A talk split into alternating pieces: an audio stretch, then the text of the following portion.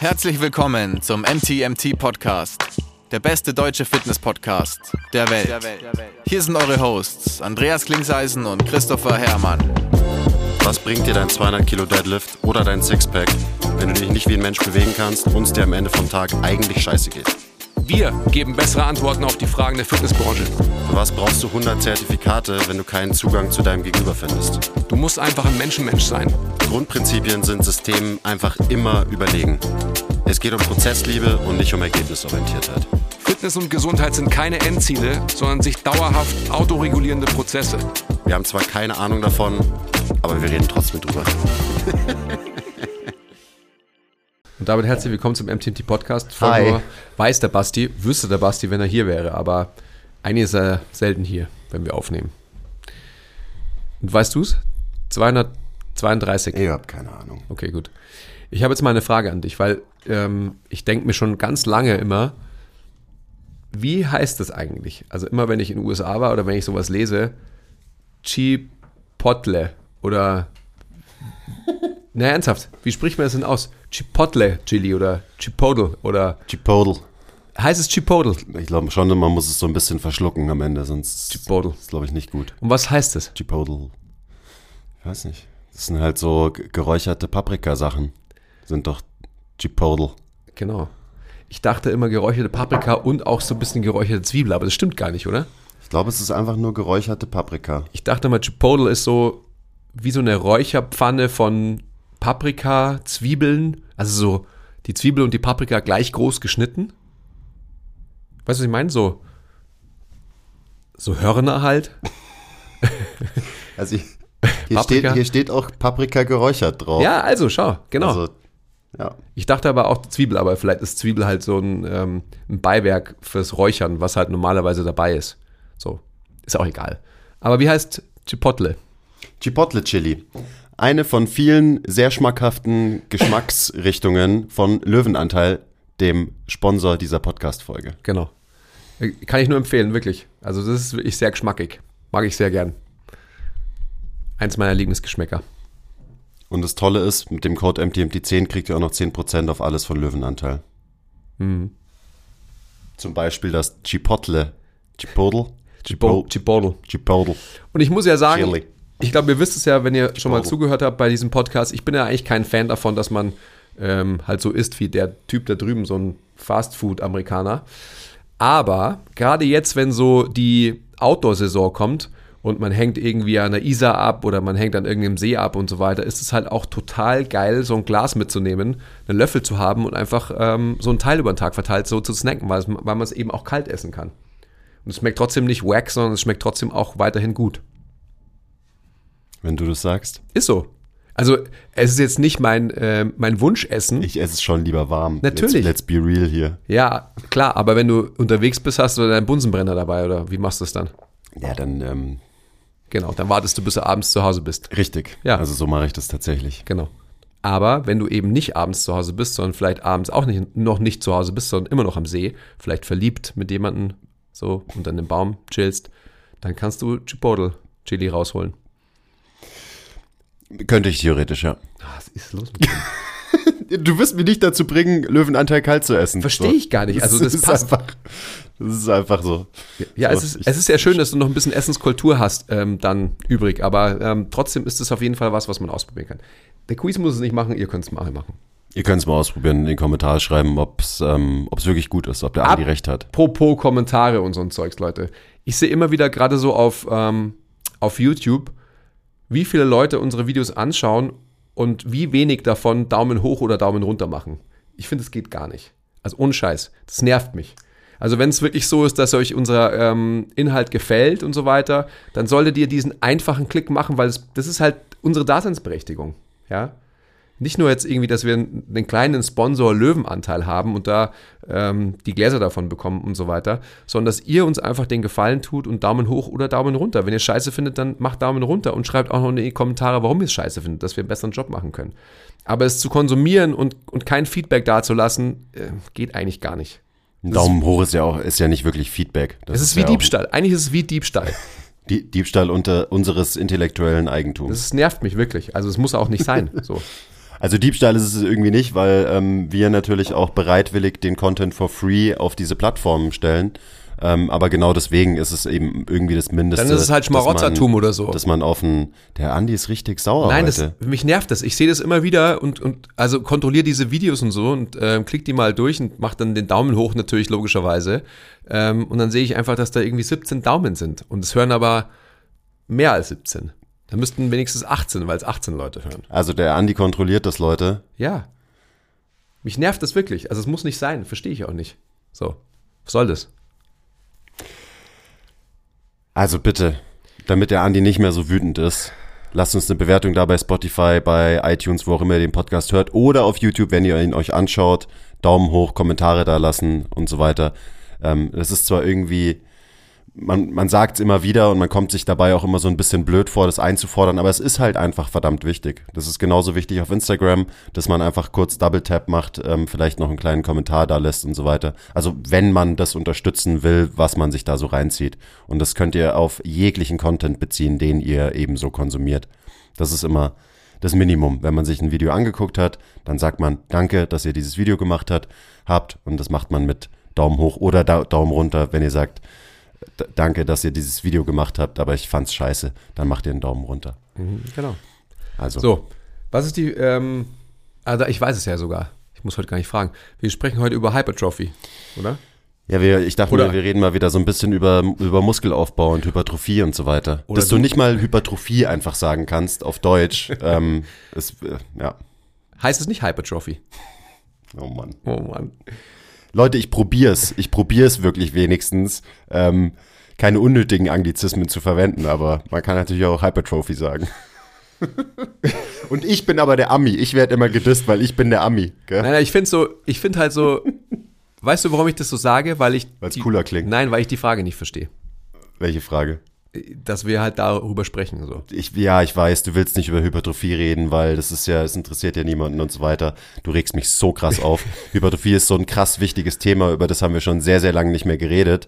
Ähm, und deswegen werde ich dich heute dazu zwingen, oder habe ich dich ja schon dazu genötigt, dass wir halt mal über Muskelaufbau Muss reden. ich meine Brille putzen. Ein extrem wichtiges Thema, ähm, was mich übrigens tatsächlich auch nervt, dass du dieses Thema eben kleinredest.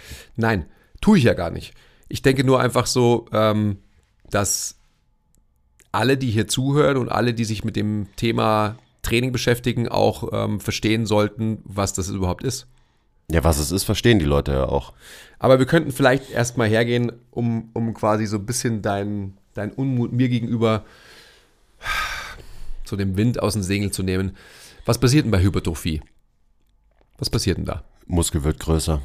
Der Muskel wird größer. Der Muskel wächst, der Muskel vergrößert seinen Querschnitt, die Muskelfasern wachsen. Okay. Gut. Das heißt, es, ähm, das bestehende Material passt sich an Genau. Fleisch passt sich an. und schützt sich quasi vor weiteren Reizen. Ja, wenn man so will, ja. So, so funktioniert ja quasi Anpassung, Adaption, dass man sich eben, ja, also schützen, ja, dass man sich schützt vor zukünftigen Stressoren, kann man so sagen. Ähm, ich finde irgendwie schützen ist ein bisschen weird. Vielleicht einfach, vorbe man will vorbereitet sein auf zukünftige Stressoren. Oder? Ja, ähm, verstehen den Unterschied nicht, aber, aber ja. Ja, weil Sch Schützen ist so, weiß ich nicht. Schützen vor was? Ist so ein bisschen, weiß ich nicht, klingt fragil. Das klingt für mich fragil. Ich muss mich schützen vor was. Ich, ich glaube sogar, dass es eher antifragil ist. Weil Nein. man sich dann schützt. Und wenn man geschützt ist, ist Das man ist- antifragil. Ja, also ich meine, das ist Potato, Potato und so weiter. Vorbereiten, echt, schützen. echt krass Potato Potato. Egal. Unser Körper passt sich an an die Reize, ähm, denen wir unseren Körper aussetzen. Das sogenannte Set Principle ist da at work. Das heißt, ähm, bestehendes Material, aka Muskelfasern, werden dicker So ist es. und verändern dann den Querschnitt eines Muskels. Ja. Gut. Was ist denn, wenn, ähm, was braucht man denn dafür? Ja, Jetzt wird's interessant, weil eigentlich habe ich ja das Thema auch in den Raum geworfen, ähm, weil es mich auch nervt, weil es mich nervt, wie drüber nachgedacht wird, weil mich der der Fokus, den Leute haben, wenn es um Muskelaufbau ähm, geht, weil ich einfach glaube, dass der nicht nützlich ist in vielen Fällen, dass viel zu viel und viel zu kompliziert über Hypertrophie nachgedacht wird. Und ich habe dir gesagt, das war ja so der Anstoß für das Thema, so Hypertrophie ist so simpel. Mhm. Und das ist wirklich nichts, was man irgendwie kompliziert machen muss eigentlich. Aber das sehe ich halt so auf den sozialen Medien und wie drüber geredet wird und so weiter. Wie kompliziert das Thema Muskelaufbau gemacht wird, obwohl es so unfassbar simpel ist eigentlich. Und eben, wenn man das so mal grundsätzlich verstanden hat, ähm, dann hat man das verstanden und dann kann man dann einen Haken drin setzen und dann kann man sich um andere Themen kümmern, ähm, die nicht so viel Beachtung bekommen in unserer Branche, in der Fitnesswelt. Ähm, und das halte ich dann für deutlich nützlicher, dass man sich halt mehr Gedanken über diese anderen Themen macht, statt sich zu verlieren in der Materie Muskelaufbau, Hypertrophie, wo diese Materie doch eigentlich so einfach ist. Mhm. Also das war so der, der Trigger, warum ich mal wieder über Hypertrophie reden wollte ähm, mit dir und mit euch da draußen. Ähm, weil ich es halt einfach wichtig finde, wie so oft, dass man so Themen einfach gut für sich oder besser für sich einordnen kann ähm, und dadurch keine Energie verloren geht, weil man sich halt zum Beispiel sein Leben lang mit Hypertrophie beschäftigt als Trainer, ähm, obwohl man eigentlich schon verstanden hat, was es ist, wie es funktioniert. Ähm, und dann eben, du kannst ja immer noch tiefer eintauchen, du kannst immer noch mehr theoretische Hintergründe wissen und so weiter. Aber was bringt dir das für die Praxis, ist dann immer die Frage. Und da ist bei Hypertrophie dann der Übertrag auf die Praxis, also Praxis in dem Fall die Arbeit als Coach, der ist halt ab einem gewissen Punkt einfach nicht mehr gegeben. Weil was für ein, was für ein Übertrag, also wie verändert es deine praktische Arbeit, wenn du jeden Pathway und alle hormonellen Zusammenhänge, die mit Hypertrophie zu tun haben, wenn du die alle auswendig weißt? Verändert das die Art und Weise, wie du trainierst? Nein. Es verändert nur das Hintergrundwissen und so weiter. Ähm, und ich stelle mir halt immer die Frage, was bereichert wirklich deine Arbeit als Coach? Und da ist eben so ein zu tiefes Eintauchen und so ein Überfokus auf die Mechanismen der Hypertrophie, glaube ich, nicht besonders wertvoll. Ähm, und die Zeit könnte man oft sinnvoller investieren. Das ist so ja. die Bottom-Line, wo ich mir denke, so, da, da geht viel Energie verloren. Bin ich ja voll bei dir Branche. und zwar, ähm, deswegen habe ich ja gesagt, ich verstehe die Frage nicht, so, was dich ja auch nervt. Ähm, aber auf der anderen Seite musst du natürlich immer vor Augen halten, dass wenn du jemand bist, der Hypertrophie als das ein, einzige, okay, ciao, einzige anzustrebende Ziel von Training ansieht, dann ist es natürlich klar, dass man nur einen Fokus darauf haben kann. Ist doch klar. Und das ist ja das Problem. So. Also wenn man jetzt quasi herginge und würde sich mal die potenziell positiven Auswirkungen und Ableitungen von Training anschauen, die eben nicht nur Hypertrophie sind, sondern mehrere sein könnten, ja, wenn man eben, was du gerade ansprichst, äh, sich zum Beispiel mit, mit Biomechanik beschäftigt, äh, tatsächlich mit ursächlicher ähm, Arbeit und Denken versus Symptombehandlung zum Beispiel ähm, konfrontiert, weil es ist einfach eine Konfrontation, weil es ähm, da muss man nachdenken und das ist ein bisschen schwerer als viele andere Dinge, die mit Training einhergehen. Dann ist es natürlich vollkommen klar, wenn du aber halt nur irgendwie Körperbildveränderung hast, also sprich mehr Muskeln und äh, schönere Muskeln oder ausbalanciertere Muskeln und äh, mein vorderer Delta ist zum hinteren ähm, nicht in dem richtigen Verhältnis, sieht optisch nicht schön aus, etc. etc. You get my point. Naja, dann ist es einfach klar, dass der Fokus nur auf Hypertrophie liegt.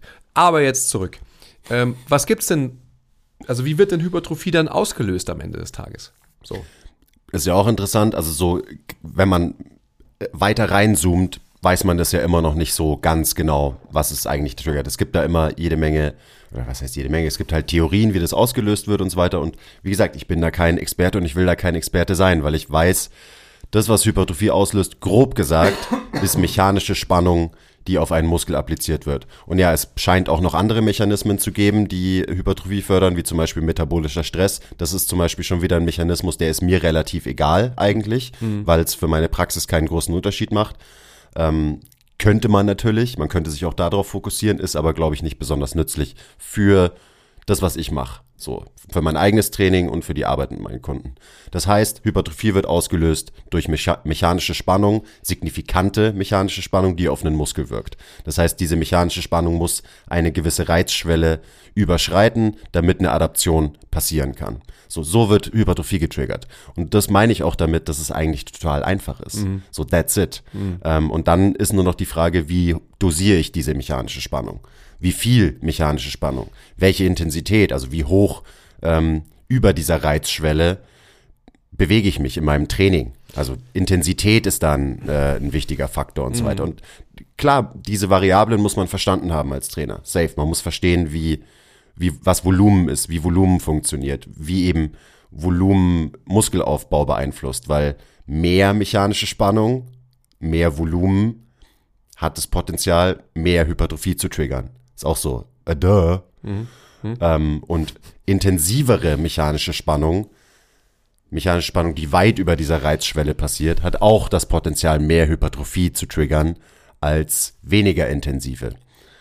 Und so weiter. Und dann eben geht es eher darum, dass man in der Trainingsplanung gewisse Variablen versteht, mit denen spielen kann als Coach, Trainingspläne schreiben und so weiter. Eben vielleicht macht es nicht so viel Sinn, ähm, super hohes Volumen und die, dieses ganze Volumen mit super hoher Intensität zu fahren, sondern eben man kann mit diesen Variablen spielen. Man macht vielleicht mal weniger Volumen, höhere Intensität, dann macht man mehr Volumen, niedrigere Intensität und so weiter und so weiter. Ähm, aber auch diese Sachen sind eigentlich nicht besonders kompliziert. Das ist eigentlich alles relativ straightforward.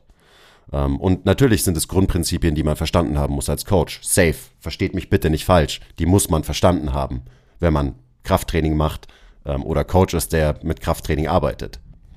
Aber eben, ab einem gewissen Punkt kann man da, glaube ich, einen Haken dahinter setzen und sich dann eben mit anderen Themen beschäftigen, wie zum Beispiel, hey, wie funktioniert eigentlich der menschliche Körper? Wie funktioniert eigentlich Bewegung? Und darüber reden wir zu wenig in dieser Branche und wir denken viel zu viel über Hypertrophie nach. Das ist so mein Rant, warum ich genervt bin von allem heute. Von Hypertrophie, vom Andi, vom Ja, jetzt- Wetter, der Tisch hier nervt mich. Versteht alles nervt mich. Versteht ihr jetzt, warum ich die Frage nicht verstehe? So.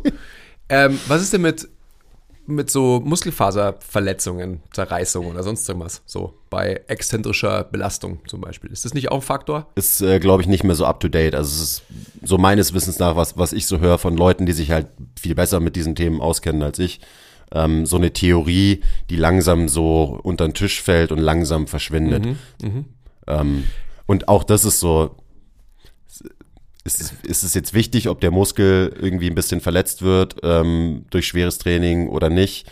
Ist es wichtig, ob das Hypertrophie pusht, weil das geht ja eh einher mit mechanischer Spannung, wenn das passiert Ja, und so. jetzt schön, also auch, auch wieder so ein, auch wieder so ein Faktor. Am Ende ist es immer so, ja, mechanische Spannung halt. So, Ich, ich denke halt, dass ähm, ist wichtig. me mechanische Spannung ist so die, ähm, die Mutter von den anderen beiden Faktoren, weil sie, sie gebärt ja diese anderen beiden Faktoren.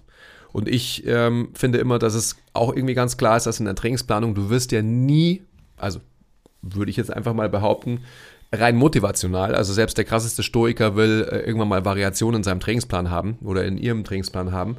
Und da wirst du letztendlich diese mechanische Spannung immer in unterschiedlichen Intensitäten, Volumina und sonst irgendwas applizieren, wenn du ein guter Coach bist, der auch sinnstiftend über Jahre hinweg mit Leuten arbeitet oder für dich selbst dein Training programmierst. Und dementsprechend ist es ganz klar, dass halt mechanische Spannung immer die Grundlage darstellt. Und äh, metabolischer Stress, also je mehr Reps du machst, desto vermeintlich höher wird der metabolische Stress werden. Ähm, je, vielleicht je langsamer du trainierst oder je ähm, mehr betont die Exzentrik in der Bewegung ist, desto größer die Faserzerreißung. Also alles solche Dinge, die halt irgendwie unweigerlich eintreten werden. Außer du lässt halt die Exzentrik weg, etc., etc., etc. So. Es scheint ja auch so zu sein, dass eben mechanische Spannung in einer exzentrischen Orientierung von einem Muskel oder in der exzentrischen Bewegung ähm, von einem Muskel, also einfach einfacher ausgedrückt, wenn der Muskel lang ist und da viel Kraft auf diesen Muskel wirkt, dann scheint das mehr Hypertrophie auszulösen, als wenn der Muskel kurz ist und viel mechanische Spannung auf diesen Muskel wirkt. Auch das ist ein Prinzip so, das kann man, das kann man durchaus beachten. Aber das bedeutet dann eben auch nicht, ähm, selbst wenn mein Ziel einfach nur maximale Hypertrophie ist, dass ich immer den Muskel maximal in seiner exzentrischen Position ähm, irgendwie über, überlasten muss. Weil wenn ich nur noch das mache, ähm, dann bewege ich mich halt nur auf einem Ende von dem Spektrum. Ähm, wahrscheinlich werde ich immer so einen krassen Muskelkater haben von meinen Trainingssessions, dass dadurch wieder die Qualität von meinem Training negativ beeinflusst wird und so weiter. Ähm, ja, je mehr wir drüber reden, desto mehr fällt mir auf, dass es vielleicht doch alles gar nicht so simpel ist. ähm, ja. Naja, ich meine, weißt du, die, es ist, it's simple but not easy vielleicht. Ja, ja. Am Ende des Tages ist einfach so die Frage eben, was du eingangs gesagt hast, wie sehr will man sich damit auseinandersetzen und, und wie sehr will man optimieren. Du kennst ja, du kennst ja meine Haltung dem ganzen Thema gegenüber. Ähm, mit solchen Fragen, so expliziten Detailfragen, darf man sich erst auseinandersetzen, wenn man halt schon einige Trainingsjahre hinter sich hat und wenn man einfach in diesen einigen Trainingsjahren halt ähm, stetig, ich sag mal, an 300 Tagen im Jahr trainiert hat. So. Und selbst dann, also ich stelle mir auch immer die Frage, so gut, dass du es ähm, angesprochen hast, so dieses Hypertrophie optimieren wollen. Das ist ja gerade auch ein Trend. Also, dass man eben sagt, okay, ich, ich schaue mir den Faserverlauf an und passe mein Setup an den Faserverlauf an, ähm, damit ich eben nur die, Maxim, äh, die mechanische Spannung auf diese diesen Muskel oder diesen Teil von diesem Muskel noch mehr maximieren kann und so weiter. Und es ist so, ich weiß nicht, ob das überhaupt nötig ist. Also so, du hast gerade gesagt, so du darfst es erst, wenn, Punkt, Punkt, Punkt. Aber vielleicht brauchst du es einfach nie. Weil ich, weißt du, die massivsten Bodybuilder, die vor ähm, ein paar Jahren oder Jahrzehnten unterwegs waren, die haben sich nie diese Gedanken gemacht. Und die sind trotzdem, glaube ich, so massiv geworden, wie sie werden konnten. Also es ist auch nicht so, hey, Dorian Yates hätte noch 5% mehr Muskelmasse aufgebaut, wenn er diese Trainingstechniken, über die wir uns heute im Internet unterhalten und streiten, wenn er die damals schon angewandt hätte. Da call ich Bullshit und sag, nein. Ja. Der hat sein genetisches mhm. ähm, Potenzial ähm, ausgeschöpft und natürlich darüber hinaus, das, was ihm die Drogen erlaubt haben, das hat er Klar. auch noch ausgeschöpft. Ja. Ähm, und von daher ist so für mich der Wert von dieser Betrachtungsweise, dieser New School Betrachtungsweise von Bodybuilding und Muskelaufbau, ähm, der ist für mich relativ gering. Also alleine wegen diesem Gedankenexperiment. Bin ich, bin ich natürlich total bei dir, weißt du eh.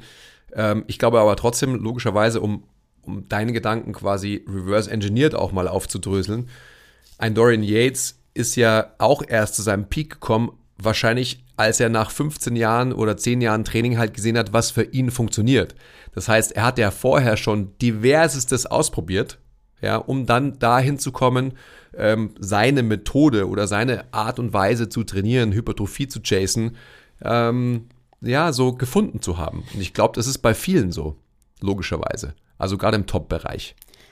Das ist ja auch so interessant, wie verschiedene Bodybuilder, die alle ihr, ihr Maximum ausgeschöpft haben, ganz unterschiedliche ähm, Herangehensweisen hatten und auch immer noch haben. Und da ist ja Dorian Yates ist ein gutes Beispiel, ähm, der dieses High-Intensity-Training im Bodybuilding mehr oder weniger erfunden hat, oder? Ja, die Mensa-Brüder waren wahrscheinlich so auch so ein bisschen seine Grundlage, wo er so ein bisschen hingeschaut hat, aber ja. Aber er war so, so die Galionsfigur ja. von High-Intensity-Training. Das heißt, der hat quasi den Ansatz gefahren, ähm, er muss gar nicht so viel Volumen trainieren, er muss gar nicht so viele Sätze machen, aber die Sätze, die er macht, die macht er halt mit über 100% Intensität. Also ich erinnere mich da an das äh, Video, wo er in irgendeinem Keller irgendwo in, weiß ich nicht wo, Manchester oder wo, wo kommt der her, weißt du das?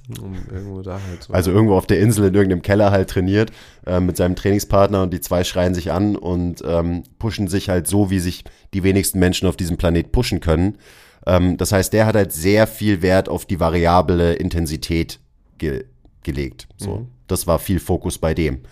Und das hat ihn dahin gebracht, dass er halt einfach maximal viel Muskelmasse aufgebaut hat. Und dann gibt's andere Bodybuilder, ich kenne mich nicht so gut aus in dem Game, vielleicht hast du auch ein Beispiel, einen Namen. Flex Wheeler als, als Gegenbeispiel zum Beispiel. Der einen High-Volume-Approach gefahren ist, also der einfach mhm. sehr viel Volumen trainiert hat, aber halt nicht sich in jedem Satz komplett zerstört hat, mhm. oder? Genau. Genau, und, und das ist auch wieder so, beide haben irgendwie die mechanische Spannung und den Hypertrophie-Reiz maximiert, aber unterschiedliche Wege führen da ans Ziel. Ähm, und da gibt es auch nicht den richtigen oder den falschen Approach. Und das ist wahrscheinlich dann eben auch, was du gesagt hast, halt individuell. Es gibt Leute, die reagieren wahrscheinlich auf den Style besser und es gibt Leute, die reagieren auf den Style besser. Aber am Ende ist es halt auch wieder, es ist mechanische Spannung ähm, und beide Typen haben ihren Weg gefunden, die halt zu maximieren und haben dadurch halt, ja, ihre Hypertrophie maximiert. Man muss sich ja auch eben die Frage stellen, warum ist dieses ganze Faserverlaufsthema so ein omnipräsentes in einer Facette dieses ganzen ähm, Fitness-Games? Also ich glaube tatsächlich, dass Hypertrophie eben eigentlich ziemlich simpel ist. Mhm. Und deswegen geht einem irgendwann das Material aus, über das man reden, über das man reden kann mhm. in dem Bereich, in dem Bodybuilding-Bereich. Irgendwann ist es so, ja, da, da, da sind wir eigentlich schon relativ fertig. Und ich, ich bin ja der Erste, der immer sagt, wir checken sehr, sehr wenig über menschliche Bewegung und über unsere Physiologie und so weiter. Und das ist auch so. Aber diesen Teil von aus diesem großen Themenkomplex, diesen Teil Hypertrophie, den verstehen wir halt schon einfach sehr gut. Zumindest was die Praxis angeht. Jetzt nicht unbedingt bezogen auf die bio, äh, biochemischen Prozesse, die da ablaufen und so, aber die sind eben für die Praxis nicht so wichtig. Mhm. Und deswegen glaube ich, da gibt es nicht mehr viel zu reden, also sucht man sich zum Beispiel halt so, okay, Faserverlaufstraining oder, oder, oder, oder. Ist es denn nicht auch so, wie immer, ähm, und da habe ich dann gleich auch für mich das Negativbeispiel, dass man so als ich sag mal, junger, heranwachsender Mann, Trainierender oder auch Trainierende, irgendwelche körperlichen Ideale sieht, die einem vorgaukeln, dass genau diese Lat-Pulldown-Variante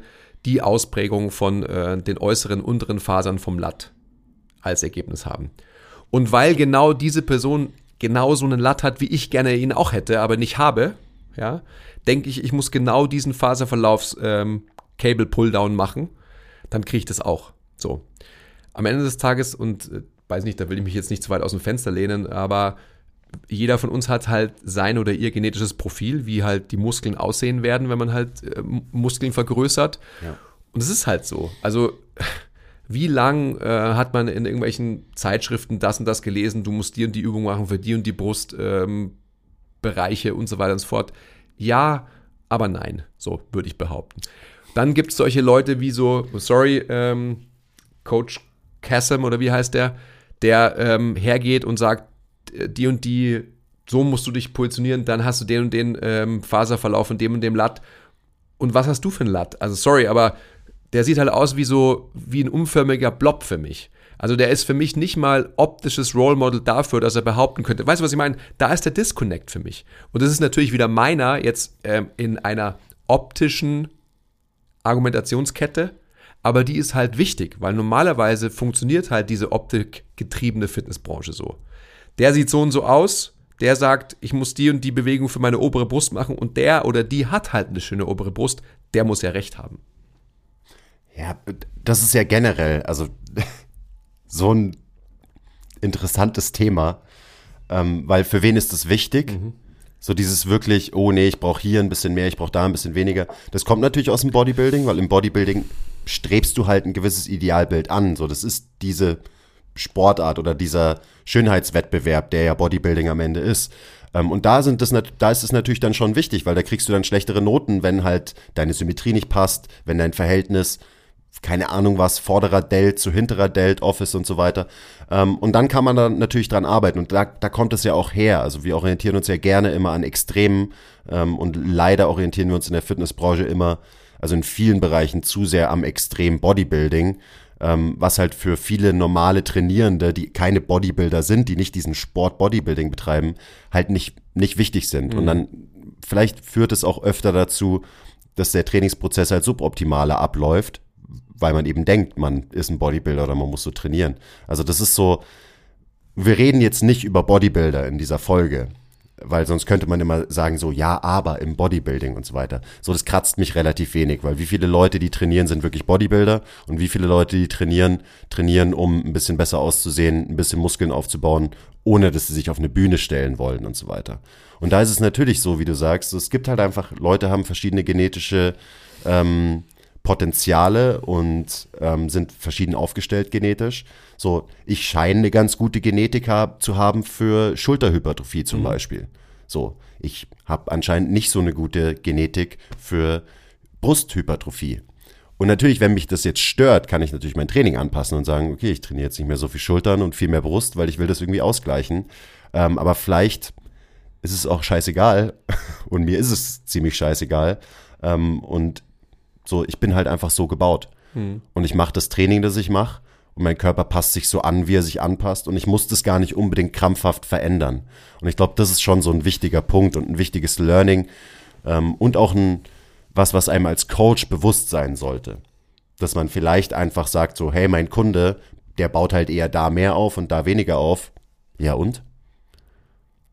Solange er überall irgendwie ein bisschen Muskeln aufbaut, ist vielleicht das Verhältnis am Ende nicht so wichtig. Und die meisten Leute eben, die sind doch absolut zufrieden damit, wenn sie insgesamt ein bisschen Muskeln aufbauen. Und den meisten Leuten ist es doch eigentlich egal, ob jetzt die Schulter im Verhältnis ein bisschen mehr gewachsen ist als der obere Rücken oder whatever. Kleiner Break Wenn euch gefällt, was wir machen und ihr uns unterstützen wollt, zeigt uns ein bisschen Liebe, gebt uns Feedback, teilt die Folge, supportet uns auf Patreon. Den Link findet ihr in der Beschreibung. Und jetzt geht's weiter mit der Folge. Auch da muss man natürlich sehen, dass wir jetzt aus der Brille unserer Population heraus das Ganze betrachten. Also was du jetzt gerade Und gesagt hast. Unsere Population und auch mir selbst oder uns selbst. Ja.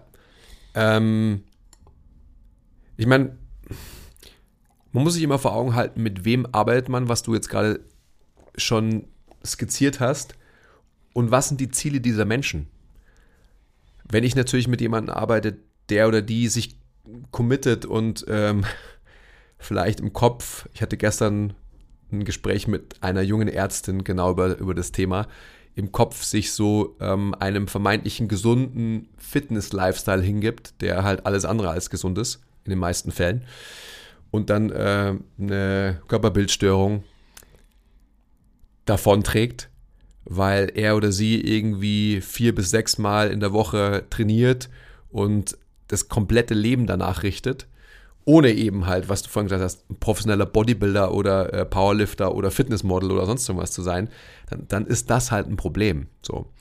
Ähm, ich denke auch, dass, und das ist ja was, was man schmerzlich auch so ein bisschen, gerade als junger Mann auch ähm, erfahrt, erfahren muss, erfahren hat, ich erfahren hatte. Ich war auf jeden Fall in meinen jungen Trainingsjahren an so einem Punkt, dass ich mir gedacht habe, okay, ähm, ich hätte gern mehr ähm, seitliche Delts und so weiter, weil meine Packs immer sehr prominent waren, also genauso das Gegenteil von dir, wenn man so will, und habe mir immer gedacht, so, ja scheiße, das muss doch irgendwie optisch ausgeglichener sein und so. Und habe mich da natürlich an Idealen orientiert, also lang ist es her, das ist ja über 20 Jahre her, weit über 20 Jahre sogar, ähm, um dann irgendwann mal halt festzustellen, dass das halt natürlich wahrscheinlich nicht möglich ist. Und da würde ich auch wieder sagen, dass halt die Spitze des Eisbergs, also die Profi-Bodybuilder, die wir eben so sehen, die wir kennen und so weiter, Dorian Yates, äh, Ronnie Colemans, Flex Wheelers, Siebam. Markus Rühls und so weiter und so fort. Das sind alles solche Freaks, die, die in ihrer, ähm, auf dem Spektrum alle irgendwo wahrscheinlich an dem gleichen Ende sind und sich dann in Facetten wieder unterscheiden, aber da alle hingekommen sind erstmal, weil ihr genetisches Profil dann doch sehr vergleichbar war, dass sie überhaupt dahin gekommen sind, dass wir sie jetzt öffentlich sehen können. Weil wie viele tausende ähm, andere gibt es, die das auch gerne gehabt hätten und die wahrscheinlich auch massig sind und so weiter und viele Muskeln haben, aber nicht dieses genetische Profil haben, sondern halt irgendwie, ich sag mal, komischer aussehen, was auch immer das bedeutet, und dementsprechend halt keine ähm, öffentliche Bühne bekommen haben. So. Und ich denke, dass so, ja, jetzt, ich gehe jetzt wieder weg von Hypertrophie, sondern eben, was du jetzt auch schon angeschnitten hast. Wenn wir Training wirklich als gesundheitsfördernd, und zwar nicht nur körperlich, sondern auch mental ansehen können und, und so diesen Wandel ja, vollziehen, dann werden wir einfach natürliche Körper züchten, in Anführungsstrichen. Züchten ist dann das falsche Wort, sondern die werden sich etablieren, ohne dass man irgendwie denkt, so, das müsste so und so sein und so weiter. Die werden sich halt normal anpassen. Die Genau. werden normal adaptieren an, an das, was wir machen, an das Training. Ja. Und das ist auch so ein Punkt, so, so sehe ich Hypertrophie in der Arbeit mit meinen Kunden. Das ist inzwischen, inzwischen ähm, viel mehr ein Nebeneffekt als das Ziel von meinem Training. Weil Hypertrophie wird passieren. Gerade bei Leuten, ähm, die eben so unsere Population sind, die jetzt nicht super viel trainieren, die vielleicht auch gerade erst angefangen haben und so weiter. Die wird passieren, wenn diese Menschen sich ausreichend belasten in ihrem Training. Es führt kein Weg dran vorbei. Hypertrophie wird passieren. Nicht in extremen Ausmaßen, aber die brauchen auch Menschen nicht. Menschen müssen nicht so aussehen wie ich. So. Und dann, so, das ist nicht gesünder. Also ich bin jetzt nicht gesünder mit 100 Kilo Magermasse, als ich wäre, bin ich fest von überzeugt, wenn es nur 90 Kilo wären, zum Beispiel. Das heißt, so dieser, dieser Muskelaufbau bei jetzt Kunden im Personal Training, die Fitnesstraining und Fitnesssport aus gesundheitlichen Gründen machen, der ist nicht so extrem, wie wir gebrainfuckten Fitnessmenschen immer über Muskelaufbau nachdenken, weil wir denken, Muskelaufbau und sind dann gleich halt bei fetten Bizepsen und krassen Bodybuildern und so weiter. Ähm, oft ist es ein relativ leichter Shift in der Körperkomposition von einem Menschen, aber der reicht auch aus. Also dann, dann hast du genug Muskelmasse aufgebaut für die ganzen gesundheitlichen Benefits, die ja mehr Muskelmasse mit sich bringt. Mhm. So 100 Prozent. Muskelmasse ist sau wichtig, so für unsere Gesundheit. Aus x verschiedenen Gründen. Ähm, aber die Frage ist eben dann nicht so, und mehr Muskeln sind immer gut, bis zu dem Punkt, wo die Art und Weise, wie du zu diesen mehr Muskeln kommst, ungesundes Verhalten darstellt. Mhm. Genau. Im, Egal, Ess, im Essen, richtig. im, Egal in, in welcher Lebensführung ja. und so weiter. Ja, genau. und auch, und auch ähm, in dem Erarbeiten des Mehr an Muskelns, also in der biomechanischen Erbringung. Ganz genau. Auch ein ganz wichtiger Faktor, logischerweise. Weil über das haben wir ja natürlich, also über das haben wir noch nicht gesprochen, aber das ist ja auf alle Fälle ein Punkt, der ja auch äh, die Veränderung vom klassischen Krafttraining hin zum Krafttraining der Zukunft darstellt. Ja. Definitiv. 100 Prozent. Und da muss man sich vor Augen führen, ich kann Bewegungen im Gym, im Krafttraining, ich kann die so manipulieren, dass ich zum Beispiel Muskeln in maximal ineffiziente Positionen und Bewegungen zwinge, wodurch sehr viel mechanische Spannung wirkt auf diesen Muskel. Dann habe ich aber eine Bewegung so manipuliert, dass sie eben den maximalen Reiz für das Gewebe, den Muskel bringt. Das kann aber sein, dass ich die Bewegung so manipuliert habe, dass sie was Bewegung angeht, sehr suboptimal ist und dadurch vielleicht auch Adapt negative Adaptionen ausgelöst werden, auf Koordination und Bewegung bezogen. Ähm, und das muss einem, glaube ich, auch bewusst sein. Also Wo man kann. da Studien dafür, oder? ja, gibt halt auch, gibt sowas wie den gesunden Menschenverstand äh, und gewisse Grundprinzipien, wie unser Körper halt funktioniert. Zentralnervös, biomechanisch, etc. etc. Ähm, und sowas wie negativer Transfer von Training existiert. Ähm, da will immer niemand drüber reden und so weiter. Ähm, aber es ist doch so offensichtlich. Aber es, es, ist super offensichtlich, dass sowas existiert. So, schau dir Ronnie Coleman an, wie er heute rumläuft. So.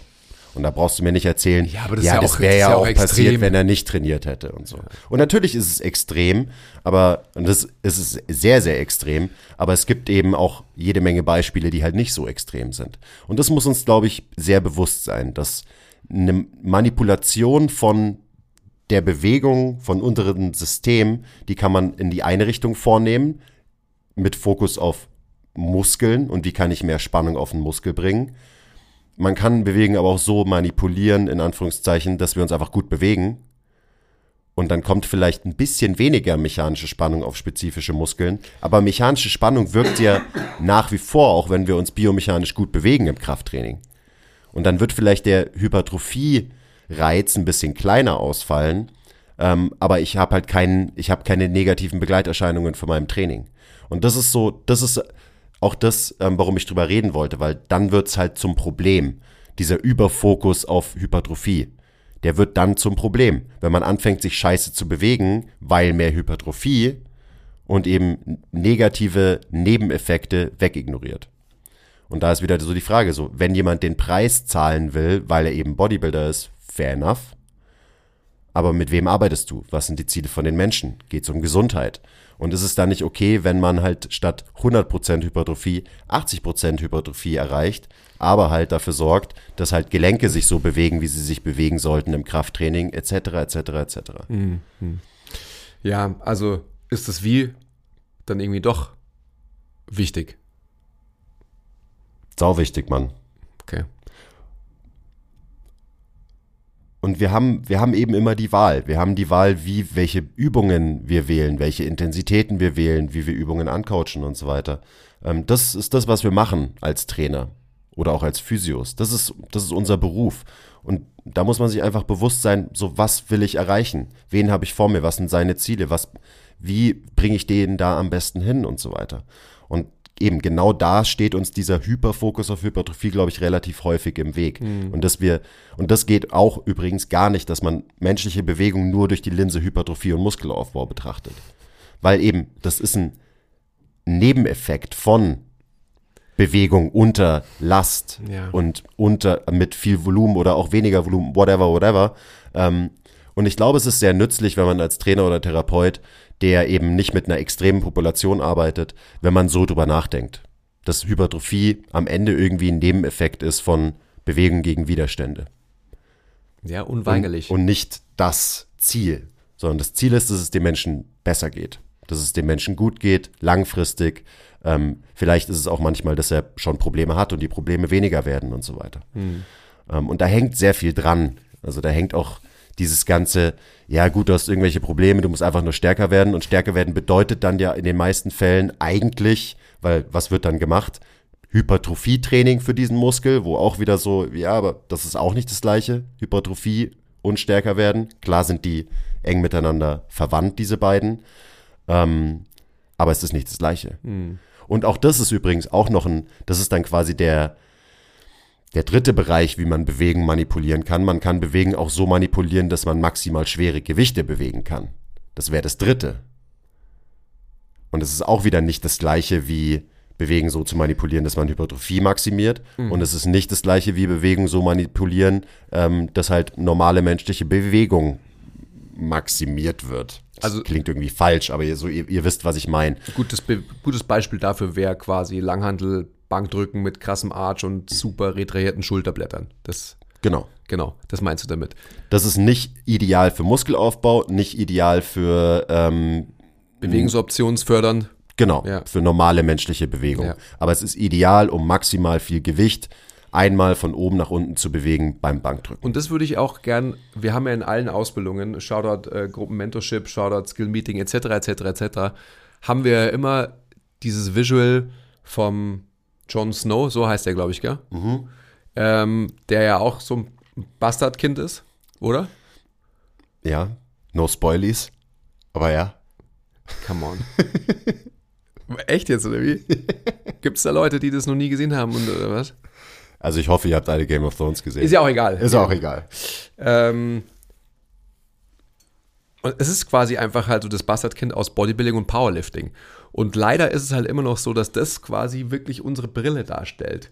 Also so, solange es so ist, dass Hauptsache du wirst stärker, Hauptsache du hast mehr Muskeln, so als Grundlage gesehen wird, dass jemand irgendwie ist gleich auch gesünder ist. Das ist ja was, worüber wir viel sprechen. Das ist halt einfach Bullshit.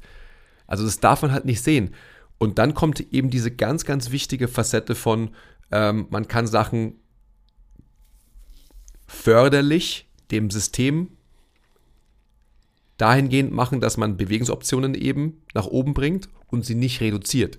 Und das bedeutet wiederum, dass man ähm, seinem Skelettsystem eben Sachen ermöglicht. Also nochmal Extrembeispiel, daran kann man es gut festmachen. Wie bewegt sich ein Bodybuilder, wenn er läuft zum Beispiel? Also ich denke wieder an das schöne Video von Phil Heath, äh, wie man ihn von oben so dieses Serpentin nach oben joggen sieht. Das ist halt einfach, ich meine, das ist halt, sorry, das ist halt lächerlich, wie das ausschaut. Also sieht halt nicht aus wie natürliche menschliche Bewegung, obviously nicht. Ja, das ist eine Orientierung, der, bewegt sich eben wie ein Kühlschrank, da gibt es keine Reziprokität in seiner Bewegung etc. etc. Und das ist genau der Punkt. Und da müssen wir eben anfangen, als Branche zu verstehen, dass es da genau diese Facette gibt. Und wenn wir wirklich Gesundheit fördern wollen, und da sehe ich ja wirklich genauso diese, ähm, was war das Thema heute? Hypertrophy. Da sehe ich genau diese, diese Facette von Hauptsache, du wirst stärker, auch im therapeutischen Bereich, ja, bis zu einem gewissen Grad, aber immer unter der Prämisse, dass sich der Mensch eben, ich nenne es jetzt mal mit Absicht, frei bewegen kann. Und stärker werden ist genauso ein Nebeneffekt wie Hypertrophie Absolut. am Ende des Tages, weil wenn ich dafür sorge, dass meine Leute sich gut gegen Widerstände bewegen, ähm, dann werden sie besser und dann werden sie über Zeit immer schwerere Gewichte bewegen können und dann werden sie auch stärker. Also es ist wirklich eine, ähm, ja, eine philosophische Anschauung von Training so ungefähr. Also durch welche Linse betrachten wir als Trainer und Therapeuten Training? Und ich glaube eben, dass es sehr sinnvoll ist. Wir glauben, obviously, ähm, sonst würden wir nicht 230 Folgen schon im Internet immer drüber rumschreien, dass es eben sehr sinnvoll ist, Training durch eine Bewegungslinse zu betrachten und eben diese anderen Qualitäten, die sind natürlich auch da und die beachte ich auch und über die denke ich auch nach, aber die steuern nicht meine Entscheidungsfindung und mein Handeln. Und das meine ich auch damit, wenn ich sage, so das sind halt Nebeneffekte von gutem Training.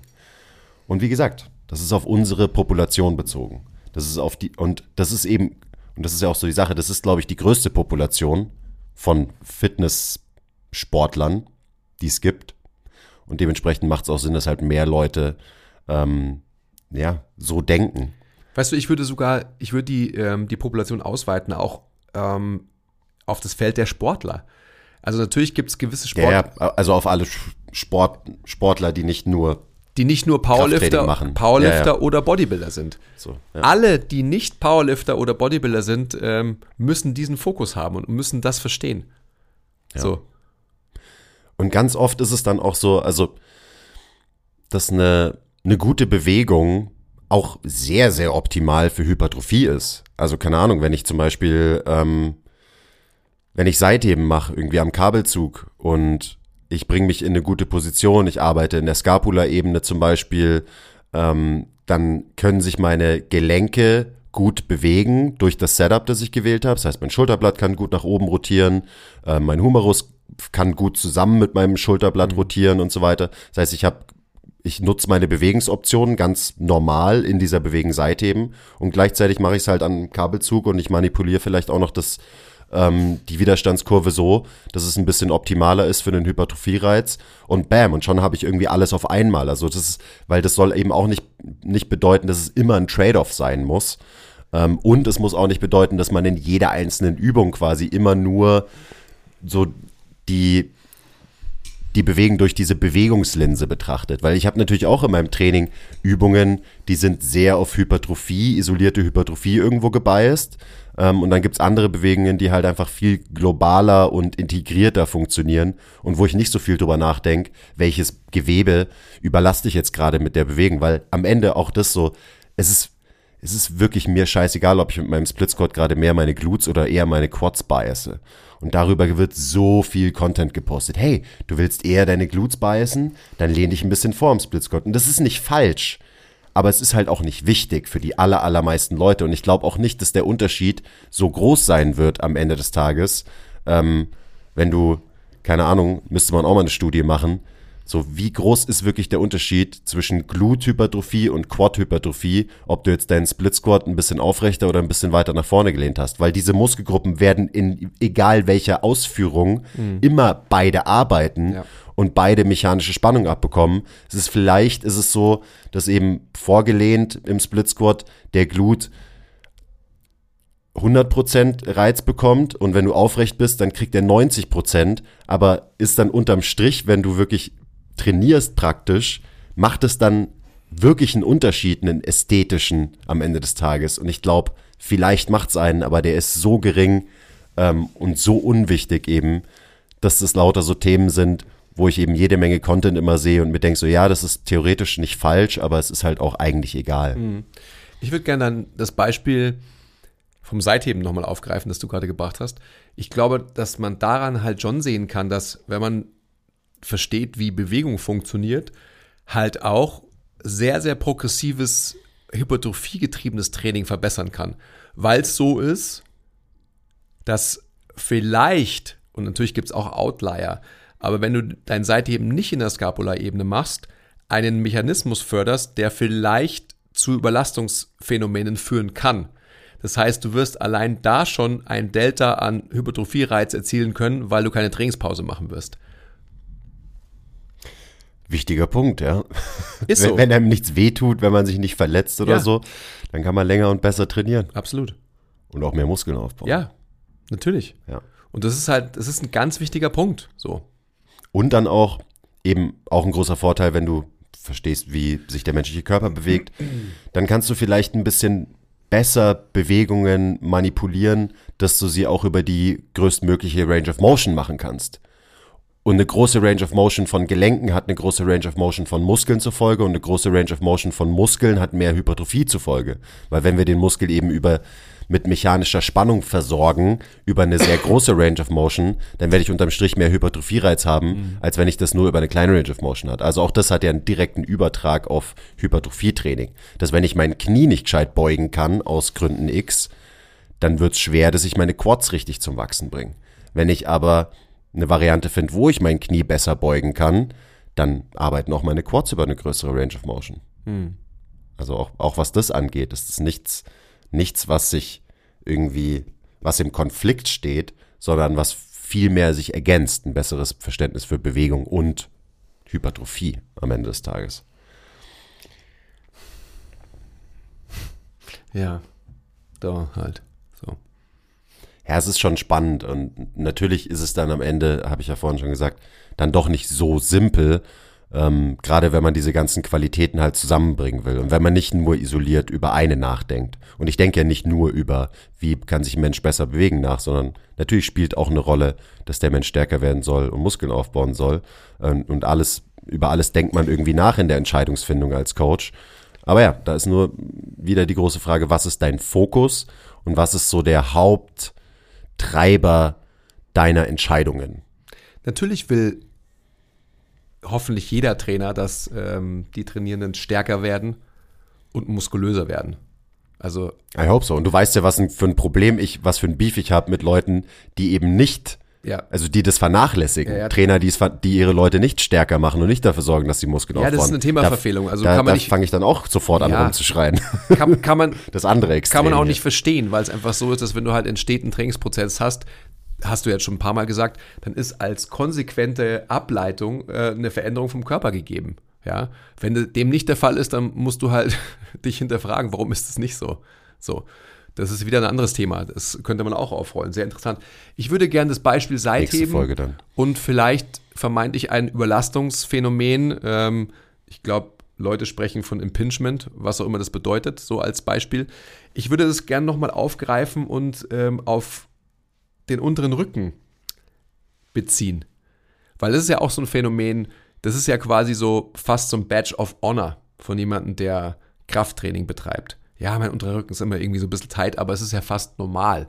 Also dieser Normalzustand, dass man sich irgendwie im unteren Rücken eingeschränkt fühlt, ähm, angespannt fühlt, was auch immer, ähm, ist ein Normalzustand, der aber nicht normal ist.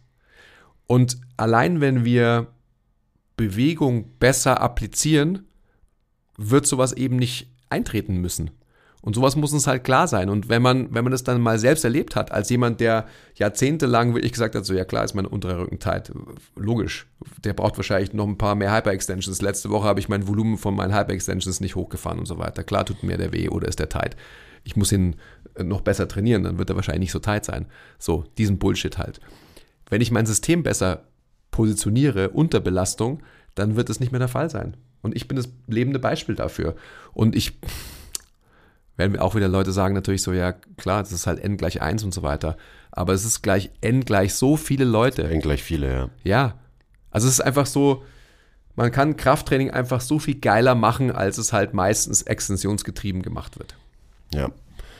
Auch da, jetzt komme ich wieder rein mit meinem Ja, aber, das hatten wir ja auch schon öfter. Ja. Ich glaube, es gibt immer so, wenn, wenn irgendwo was tight ist oder irgendwas wehtut oder so, dann kann man das grob einteilen in entweder ist diese, ähm, dieses Gewebe überbelastet auf der einen Seite, was es in deinem Fall auf jeden Fall war. Ähm, aber in dem Fall hat es nicht bedeutet, weil du da zu wenig Muskelmasse hast, ist es überbelastet, sondern weil halt einfach viel zu viel Stress, ähm, viel zu viel Kompression auf diesen Bereich gewirkt hat. Und dein Körper hat schon alles getan, um sich anzupassen, eben mit Hypertrophie in dem Bereich. Und das ist so der eine Case. Und der andere Case kann natürlich auch sein, dein Unterrücken tut dir weh, weil du einfach Zero Muskeln da hast, die quasi den Stress abfangen können. Und auch das ist natürlich wieder, da wird's wieder ein bisschen tricky, weil dann muss man wieder nachdenken und so weiter und das differenziert betrachten als Coach. Und vielleicht sich auch überlegen, okay, was ist denn jetzt bei dem Menschen der Fall? Weil natürlich gibt's auch Menschen, denen es hilft, wenn sie einfach wieder ein bisschen mehr Muskelfleisch im unteren Rücken haben, damit eben Kräfte dadurch besser verdaut werden können Absolut. und so weiter. Aber ja, das ist dann wieder so, ja. Da muss man halt ein guter Coach sein, um sowas differenzieren zu können und dann auch wieder die richtige Entscheidung zu treffen, das richtige Training ähm, zu finden für das Individuum, das vor dir steht. Genau, ich spreche jetzt vor allem wirklich eine Zielgruppe an, die, die ja eigentlich schon sehr, sehr fitnessaffin ist. Also das war ja, darauf basiert ja mein Beispiel Ja. und meine Argumentation. Und die ist ja auch nicht von der Hand zu weisen. Also ähm, man muss sich ja nur die, und da bin ich auch wieder beim Bodybuilding. Also das habe ich ja auch schon öfters in Podcasts erzählt. Wie viel von den Pflichtposen sind in Extension ähm, versus wie viel von den Pflichtposen sind vielleicht in ähm, Neutralität oder sogar flektierter Körperhaltung. So, also obviously sind die meisten in Extension. Genauso wie alle Krafttrainingsübungen, die man halt normalerweise, also allein schon, wenn man in einem Gerät drin sitzt, positioniert dich dieses Gerät vermeintlich in Extension. So. Also ist es genauso, dass eben halt gewisse Bereiche, ähm, ja, überfokussiert in der Bewältigungsstrategie einer Bewegung gebracht werden, was, was sie nicht müssen oder müssten, wenn man es halt anders betrachten könnte. Und ich finde, ich finde, es ist ja auch so das Geile am Krafttraining, wie viele Möglichkeiten wir haben und wie variabel es ist. Zum Beispiel wieder das ähm, Beispiel Bankdrücken aufgegriffen. So, wir haben die Möglichkeit, super schweres Gewicht einmal hoch und runter zu bewegen. Und wir haben die Möglichkeit, durch Positionierung, durch Cueing, ähm, eben die Bewegung so zu manipulieren, dass wir super viel Gewicht da bewegen. Das bedeutet dann eben in dem Fall, ich habe einen großen Arch, ich versuche die Range of Motion klein zu halten, ich benche, ich, ich mache Bankdrücken in der Orientierung, wo mein Muskel quasi eher auf Länge ist durch dieses extreme Hohlkreuz und da hat ein Muskel meistens mehr Kraftpotenzial und so weiter. Das sind alles Dinge, die, die man beeinflussen kann und manipulieren kann. Geil. Und dann kann ich auf der anderen Seite sagen, ich kann auch Bankdrücken machen, ohne, komplett ohne Arch, mit einem neutralen Brustkorb und habe viel mehr Fokus drauf, dass meine Schulterblätter sich gut bewegen können in dieser, ähm, in dieser Bewegung. Ähm, und das, da fördere ich quasi einfach die normale Mechanik von meinem Schulterblatt, von meinem Schultergelenk, von meinem Brustkorb, von diesem gesamten Zusammenspiel aus eben Brustkorb, Schulterblatt, Schultergelenk und so weiter. Die Möglichkeit habe ich und ich kann auch in dieser Positionierung und in dieser Übungsausführung natürlich sehr schwere Gewichte bewegen und so weiter. Und dann habe ich auch noch die Möglichkeit, Bankdrücken mit maximalen Fokus auf Hypertrophie zu machen. Das sieht dann meiner Meinung nach eher so aus wie die zweite Variante, mhm. ähm, eben eher neutraler. Aber wenn mein Fokus Hypertrophie ist, dann mache ich vielleicht, bringe ich vielleicht noch ein Tempo mit rein, mache vielleicht eine, eine Pause in der unteren Position, wo eben sehr viel mechanische Spannung in der langen Position auf den Muskel wirkt und so weiter. Und wenn man diese ganzen Grundprinzipien mal verstanden hat, also eben Position diktiert Funktion, die Orientierung von Muskeln, wie ich das manipulieren kann, auch durch ähm, eben durch Position, durch Cueing und so weiter, ähm, dann kann ich eben auch sehr, sehr flexibel und individuell Übungen anpassen an Menschen und an Ziele, die Menschen haben. Und das ist ziemlich cool. Ähm, aber dazu muss man eben so ein bisschen mehr sich anschauen als nur diesen Fokus, okay, wie kann ich eben die Kraft maximieren oder die Hypertrophie maximieren, was ja oft auch gleichgesetzt wird, was auch einfach nicht richtig ist. Also mhm. deswegen sieht obviously das Training von einem Bodybuilder komplett anders aus als das Training von einem Powerlifter. Und das ist eigentlich ist es super geil, dass wir diese Optionen haben. Weil ich kann mich eben, ich kann hoch ins Gym gehen und sagen, heute habe ich mal wieder Bock, ähm, mein Max Langhantelbankdrücken zu testen. Dann weiß ich, was ich machen muss und wie ich die Bewegung verändern muss, variieren muss, damit ich das mache. Mhm. Und am nächsten Tag kann ich sagen, ähm, heute ähm, habe ich Bock, eher einen Hypertrophie-Reiz zu setzen und dann weiß ich auch, was ich da machen muss. Und vor allem weiß ich, was ich mit meinen Kunden machen muss. Um die es ja eigentlich geht, wenn wir hier, ähm, also als Personal Trainer oder als Therapeut. Das ist eigentlich eine coole Sache. Mhm. Wenn man das große Ganze halt sieht. Und auch Bock hat, sich damit zu beschäftigen. Wir sind jetzt gar nicht darauf eingegangen, also wir sind nur auf das Auslösen, das potenzielle Auslösen von Hypertrophie eingegangen. Wir sind nicht darauf eingegangen, was dann auch noch notwendig ist, um sie tatsächlich auch längerfristig aufrechtzuerhalten. Gut, dass du es ansprichst. Was ist denn da nötig? Das machen wir jetzt nicht, weil jetzt haben wir keine Zeit mehr. Die Eva wartet schon auf dich. Haben wir schon so lange geredet. Gibt's ja, ja nicht. Ja. Aber gut, ich meine, wir können ja abschließend können wir diese zwei Faktoren vielleicht noch aufzählen. So. Ja, also. Wenn du hast vor, vorhin hast du schon von überschwelligen Reizen gesprochen. So. Ich sage ja immer gern, ähm, also deswegen habe ich Schützen auch eingangs verwendet, Schützen vorbereiten, Potato, Potato. Die Haut ja, jetzt ähm, kommt der Sommer endlich, Frühling ist übersprungen worden und so weiter. Normalerweise ist der Frühling ja auch dazu da, dass wir uns langsam an der Sonnenintensität Intensität anpassen können. Das heißt, ähm, ich habe gestern so einen krassen Sonnenbrandkrebs gesehen, wo ich mir auch gedacht habe, so okay, ähm, du hast nicht verstanden, dass jetzt quasi der Frühling übersprungen wurde und dass du vielleicht ähm, aufgrund deiner Hautbeschaffenheit vielleicht ein bisschen Sonnencreme benutzen solltest. Ähm, genauso ist es ja eben, du hast es auch vorher gesagt, mit jedem Funktionssystem im Körper. Du hast einen Reiz, der hat irgendwann mal eine gewisse Intensität. Wenn die Intensität schon ähm, adaptiert ist, dann wird quasi die Sonneneinstrahlung, die du hast, wenn sie kein höheres Level erreicht, die deine Haut auch nicht mehr verändern in der Farbe. röter, bräuner, sonst irgendwas machen, wie sich deine Haut eben anpasst. Genauso ist es beim Muskel eben auch. Das heißt, wir müssen schon ähm, versuchen, durch Möglichkeiten wie zum Beispiel Volumen hochzurampen, whatsoever, quasi den, die Stimuli so hoch zu halten, dass quasi gewisse Reizschwellen überschritten werden und weiterhin die Adaption der Hypertrophie eintreten kann. Was auch ganz wichtig ist, eben ähm, dazu, das eben, das wäre jetzt zu lang, um das noch auszurollen, ist letztendlich, was man halt energetisch und ähm, recovery-mäßig dagegen stellt. Das sind, glaube ich, auch so wichtige Faktoren, die man da nicht vergessen darf. Ja, stimmt. Da haben wir gar nicht drüber geredet, aber wenn man über Hypertrophie redet, ja. Aber auch diese Sachen sind eigentlich nicht so, nicht so kompliziert. Nein, die sind gar nicht, die, die sind sogar gar nicht kompliziert. Also so äh, irgendwie auch vollkommen klar auch so. Du musst halt einfach essen und vielleicht auch einen gewissen Eiweißanteil äh, in deiner Ernährung haben und so weiter und so fort. So. Ja. Und also eben abschließend, aber gerade so dieses, wenn man mal genug Muskelmasse aufgebaut hat, was auch immer das heißt, für, für das jeweilige Individuum, die zu behalten, das ist echt nicht schwer. Und also eben, ich weiß, alle fitnessgestörten Menschen sind so, oh mein Gott, ich fahre jetzt in Urlaub und dann verlege ich meine Gains, weil ich trainiere zwei Wochen nicht, muss sofort gucken, wo das nächste Gym ist und so weiter. Das geht nicht so schnell. Und man muss auch nicht super krass intensiv trainieren, ähm, um sich die Muskelmasse zu erhalten, die man schon hat. Mhm. Muss halt einfach weiter trainieren. Also oder? ich finde ich find ja immer, also so, um das nochmal, weißt du ja, das habe ich ja immer zu eingesagt, Max als bestes Beispiel. Ich habe immer die Erfahrung gemacht, dass die meisten Leute, die wirklich kontinuierlich, stetig, progressiv trainieren, dass die in Urlaubsphasen halt ähm, ihre krassesten Gains überhaupt gemacht haben. Weil sie meistens überkalorisch essen und weil sie meistens halt viel schlafen oder viel mehr schlafen als normalerweise. So, also halt regenerieren können und dementsprechend ähm, am Ende des Urlaubs wahrscheinlich halt irgendwie buffer dastehen als davor. Stimulus, Recovery, Adaption. Mhm. Und da ist Urlaub manchmal ein ganz schön gutes Tool für, diese, für den Recovery-Part, mhm. der dann logischerweise auch den Adaptionspart massiv beeinflusst. Mhm.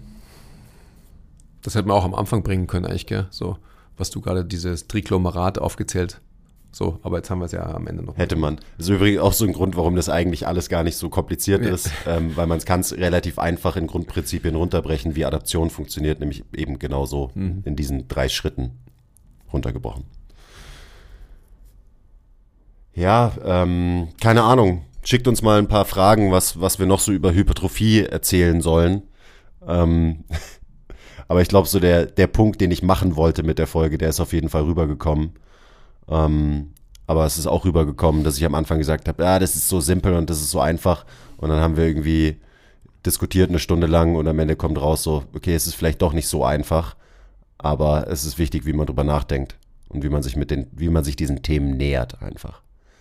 Damit es nicht unnötig kompliziert wird, mhm. damit es eben keine Energie verloren geht im, im Nachdenken über Muskelaufbau. Ich glaube, dass auch noch ein wichtiger Aspekt so jetzt zum Abschluss ist, das hast du heute auch schon ein paar Mal gesagt, dass man, also wir sprechen ja hier als MTMT vor allem für andere Trainer und Therapeuten. Ich glaube, es gibt natürlich logischerweise so als Gruppe an Menschen, wie, wie wir es darstellen, halt extrem viel motivierte Leute, die ähm, sich dem ganzen Kraftsport verschrieben haben. Die haben einfach Bock drauf. Und dann müssen wir uns aber ganz klar vor Augen halten, dass die Leute, mit denen wir arbeiten, das halt meistens nicht tun oder getan haben. Und die da, haben andere Werte, die haben andere Motivationen. Ja, und da ist einfach ein ganz wichtiger Faktor, erstmal ähm, diese Menschen dazu zu motivieren, dass sie stetig trainieren, dass sie die Entscheidung Ja getroffen haben. Ich will Körperlichkeit in mein, Nehmen, äh, in mein Leben aufnehmen und weiterhin integrieren. Und zwar jetzt nicht nur, pf, weiß nicht, für einen Monat, sondern eben halt als Lebensentscheidung.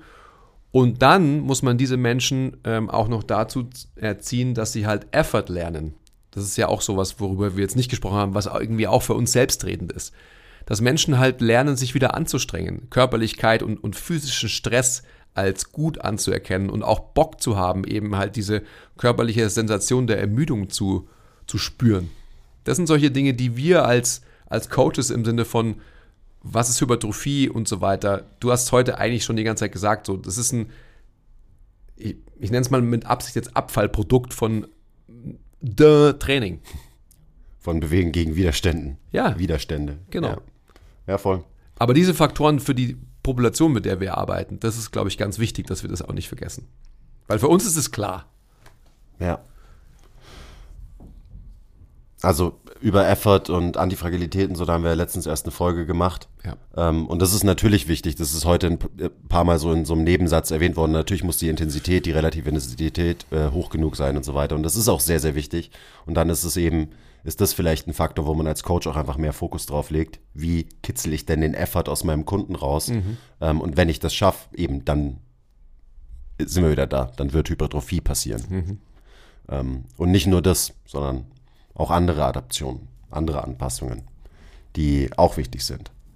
Ja, die, die, Anpassungen in Bewegungsmuster, in, Ja. äh, in Koordination, ähm, in Bewegungsoptionen, Anpassung in Selbstbewusstsein und so weiter. Selbstwirksamkeit und so weiter. Okay, ich habe eigentlich gedacht vorhin, äh, dass wir das Podcast nach 13 Minuten beenden, aber du wolltest es auch kurz. Das wäre auch mal lustig. Ja, aber ich würde jetzt eigentlich auch noch, ich, ich hätte noch eine Stunde ja, jetzt ging es auch wieder los. weitergeredet, Ja, ja, natürlich. absolut.